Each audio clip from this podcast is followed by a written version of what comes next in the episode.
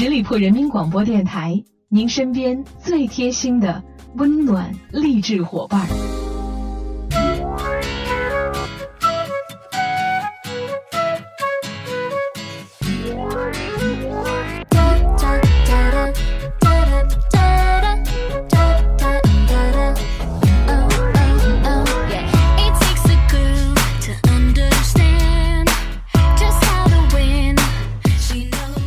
我亲爱的各位耳朵们，欢迎你们继续在这个时间段里停留在十里铺人民广播电台的精彩节目。现在来到的是出发吧，好奇心，我是你们的老朋友晶晶。国庆长假虽然已经过去了，但是我相信依然有很多朋友停留在假期的那种愉悦的心情当中，还是没有缓过劲儿来。有人说国庆节的假期时间太短，那么这一个星期的长班就会让你意识到一个星期到底有多长的时间。在愉快的假期当中，朋友圈又掀起了国庆节摄影大赛的浪潮。相信很多朋友都分享了自己一些精彩的外出游玩的照片，当然啦，其中也不乏很多的自拍照吧。我相信喜欢发自拍照的朋友，颜值水平一定是比较高的。那在我们常规的意识当中呢，爱自拍就是一种自信的表现。但是呢，最近我却发现有一个研究称，爱自拍其实是孤独的表现。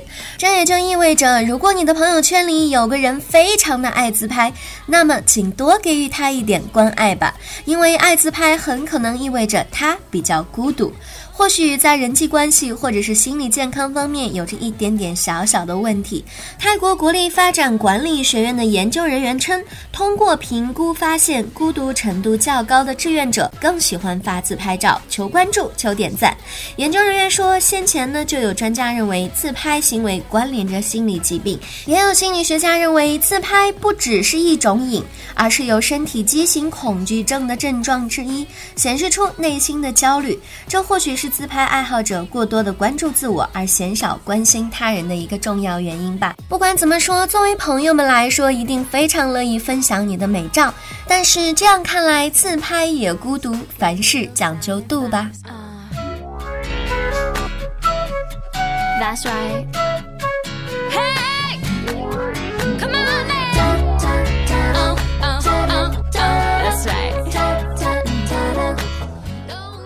如果我问大家一个问题，幸福是什么？你给我的答案又会是怎样的呢？也许有网友会用网上的那种答案来回复我：幸福就是猫吃鱼，狗吃肉，奥特曼爱打小怪兽。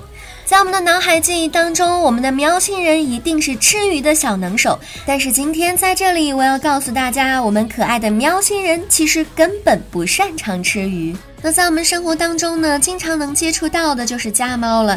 但是也因为家猫长期的被驯养，已经没有了灵敏的嘴唇和舌头，它们并不擅长把鱼肉跟刺分开了。所以呢，和人们想象的不同，其实猫呢是不擅长吃鱼的，它们也经常会被鱼刺卡住喉咙。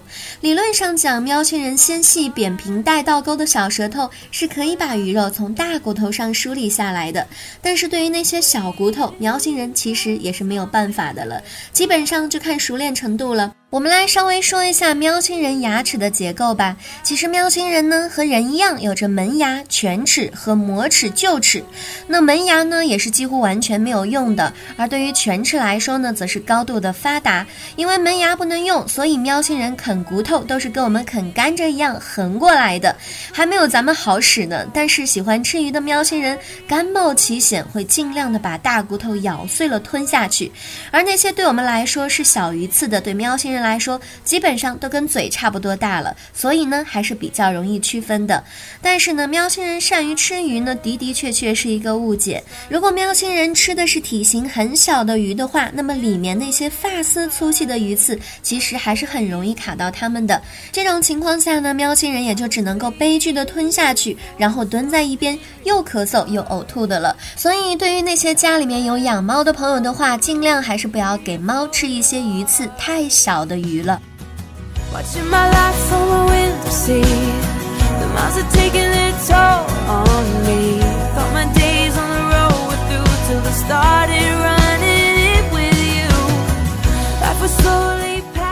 说到鱼呢，有一种鱼，我觉得基本上可以用家喻户晓来形容它了，而且很多朋友都非常的喜欢吃，那就是带鱼了。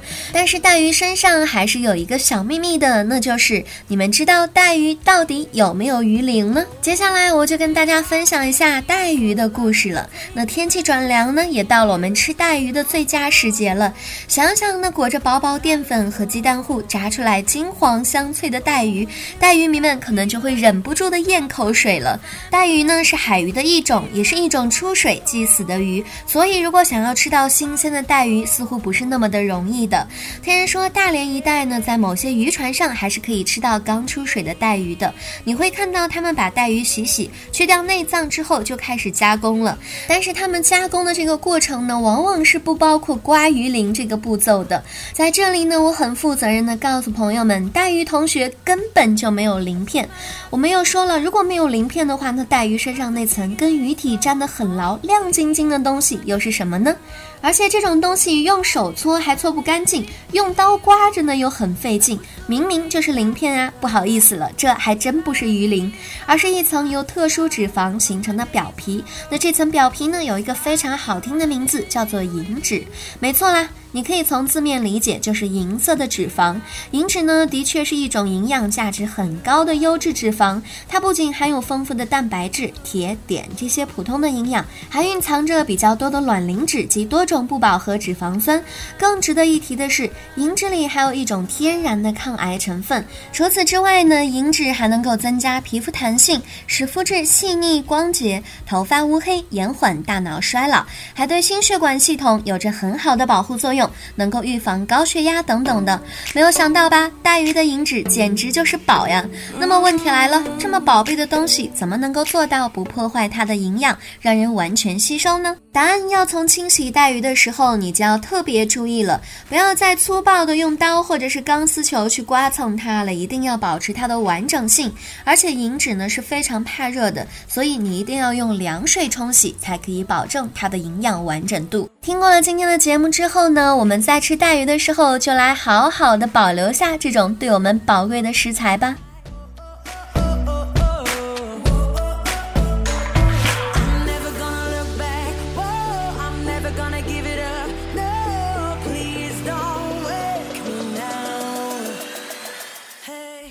接下来我们再来聊一下香蕉。那人们在吃香蕉的时候，会不会感觉到有点奇怪呢？因为我们每个人都没有发现香蕉的种子在哪里。经常吃的苹果、西瓜、梨都是有种子的。那为什么香蕉菌没有种子呢？在最初呢，香蕉和其他的水果一样，也是有种子的。那个时候种子不仅多，而且很大，果肉呢反而会很少，吃起来也是非常的不方便。其实呢，香蕉中间那一排黑色的小点儿。就是退化的种子，因此呢，对香蕉发展历史不了解的人就会觉得香蕉本来就是没有种子的。其实水果大都是通过种子发育的，没有种子，香蕉又怎么发育呢？在植物学上，香蕉是属于天然单性结实的典型，也就是说，它可以不经过传粉受精，然后发育。香蕉种子退化后呢，人们便用香蕉的根叶幼芽来进行繁殖。在发育过程中呢，地下茎会吸取土壤或者是水中的营养来满足它的成长和繁衍的需要。如今呢，无核的果实种类也是越来越多了，比如说葡萄、柿子、无花果、无核蜜橘等等的，这是水果进化的必然途径。不过，严格的说起来，人们不能说这些水果是没有种子的，而是说种子退化了。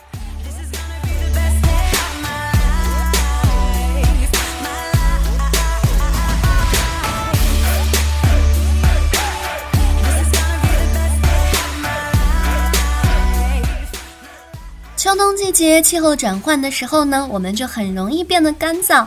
那怎样来应对干燥呢？自然就是多喝水了。可以说，喝水呢是仅次于吃饭的人生第二件大事情了，而喝水的杯子呢，就直接关系到了这件人生大事，你做的到底对不对？要是用错了杯子，后果还是很可怕的。接下来呢，我们就来对各种杯子来一一进行一个大揭秘吧。那首先第一个呢，就是不锈钢杯了。不锈钢杯呢属于合金制品，使用不当呢就会使其中含有的重金属物质释放出来，危害健康。那在日常使用当中呢，用不锈钢杯盛普通水倒是问题不大，所以在日常的使用当中，使用不锈钢杯盛普通水呢，问题倒不是很大。但是切记不要装酸性的饮品，比如说果汁、咖啡。碳酸饮料等等的，因为很容易吸出重金属物质，这样即使再用来喝普通水的话，也不够安全了。清洗不锈钢杯子的时候呢，切勿使用强氧化性的苏打、漂白粉等等的，这些物质呢也很容易与不锈钢起到一个化学反应。第二个来看一下陶瓷杯。陶瓷杯呢，一般分为两种。第一种呢是没有彩釉涂染的，也就是指那种内壁没有颜色的杯子。无彩釉涂染的陶瓷杯呢，尤其是内壁要无色的，也是喝水的一个首选了。不仅材质安全，能耐高温，还有相对较好的保温效果。喝热水或者是热茶的话，都是不错的选择。第二种呢，就是五颜六色的陶瓷杯了。如果你的水杯上有着漂亮的颜色、可爱的图案，那么考虑赶紧换掉吧，因为陶瓷杯上那些五颜六色。色的图案呢，其实是一种颜料，有可能藏着安全隐患。尤其是内壁涂有釉质的，当杯子沉入开水或者是有酸碱性偏高的饮料的时候呢，这些颜料中的铅等有毒重金属元素就很容易溶解在液体当中。人们饮进带化学物质的液体，自然就会对人体造成危害了。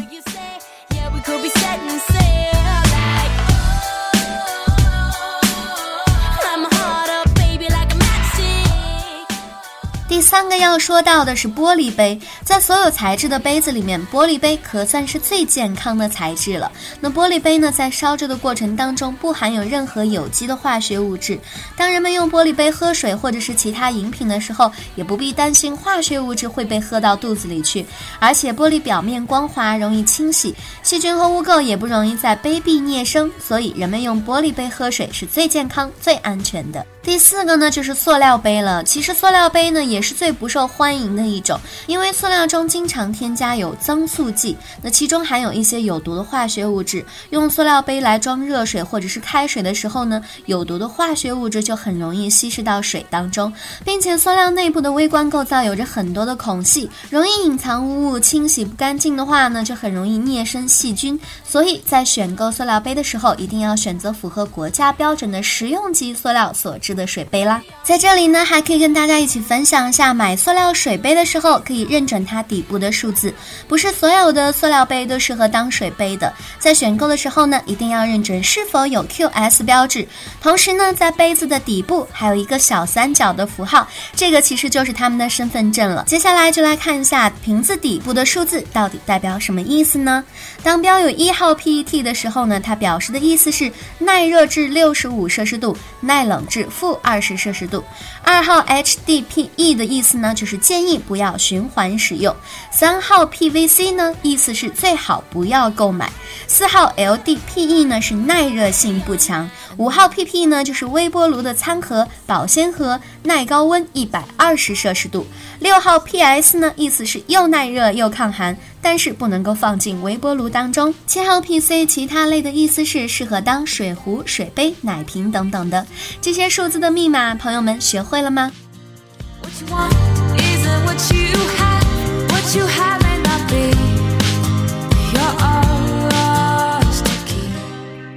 第五个呢，我们来说一下搪瓷杯。搪瓷杯呢是经过上千摄氏度的高温糖化后制成的，不含铅等有害物质，可以放心的使用。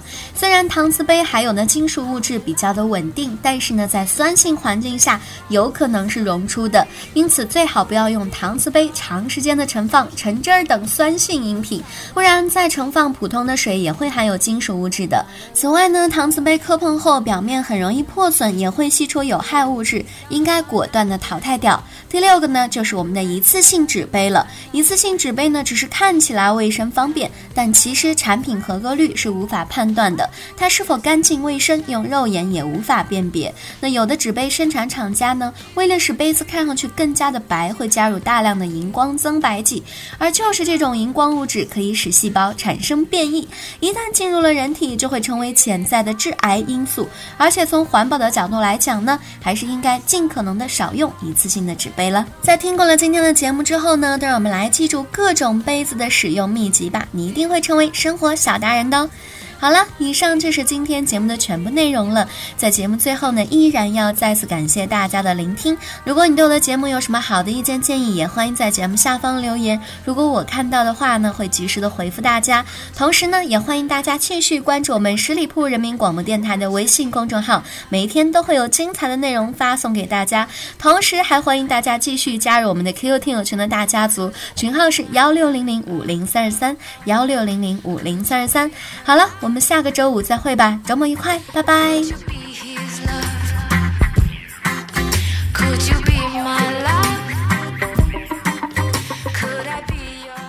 本期节目由十里铺人民广播电台制作播出。了解更多的资讯，请关注十里铺人民广播电台的公众微信和新浪、腾讯的官方微博。感谢收听，我们明天再见。